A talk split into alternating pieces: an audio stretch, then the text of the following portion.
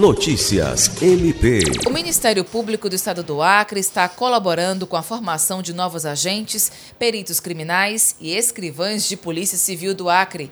O promotor de Justiça, Antônio Alceste Calil de Castro, titular da Promotoria de Justiça Cumulativa de Bujari, está ministrando aulas de Direito Processual Penal para cinco turmas. A disciplina faz parte da grade curricular do curso.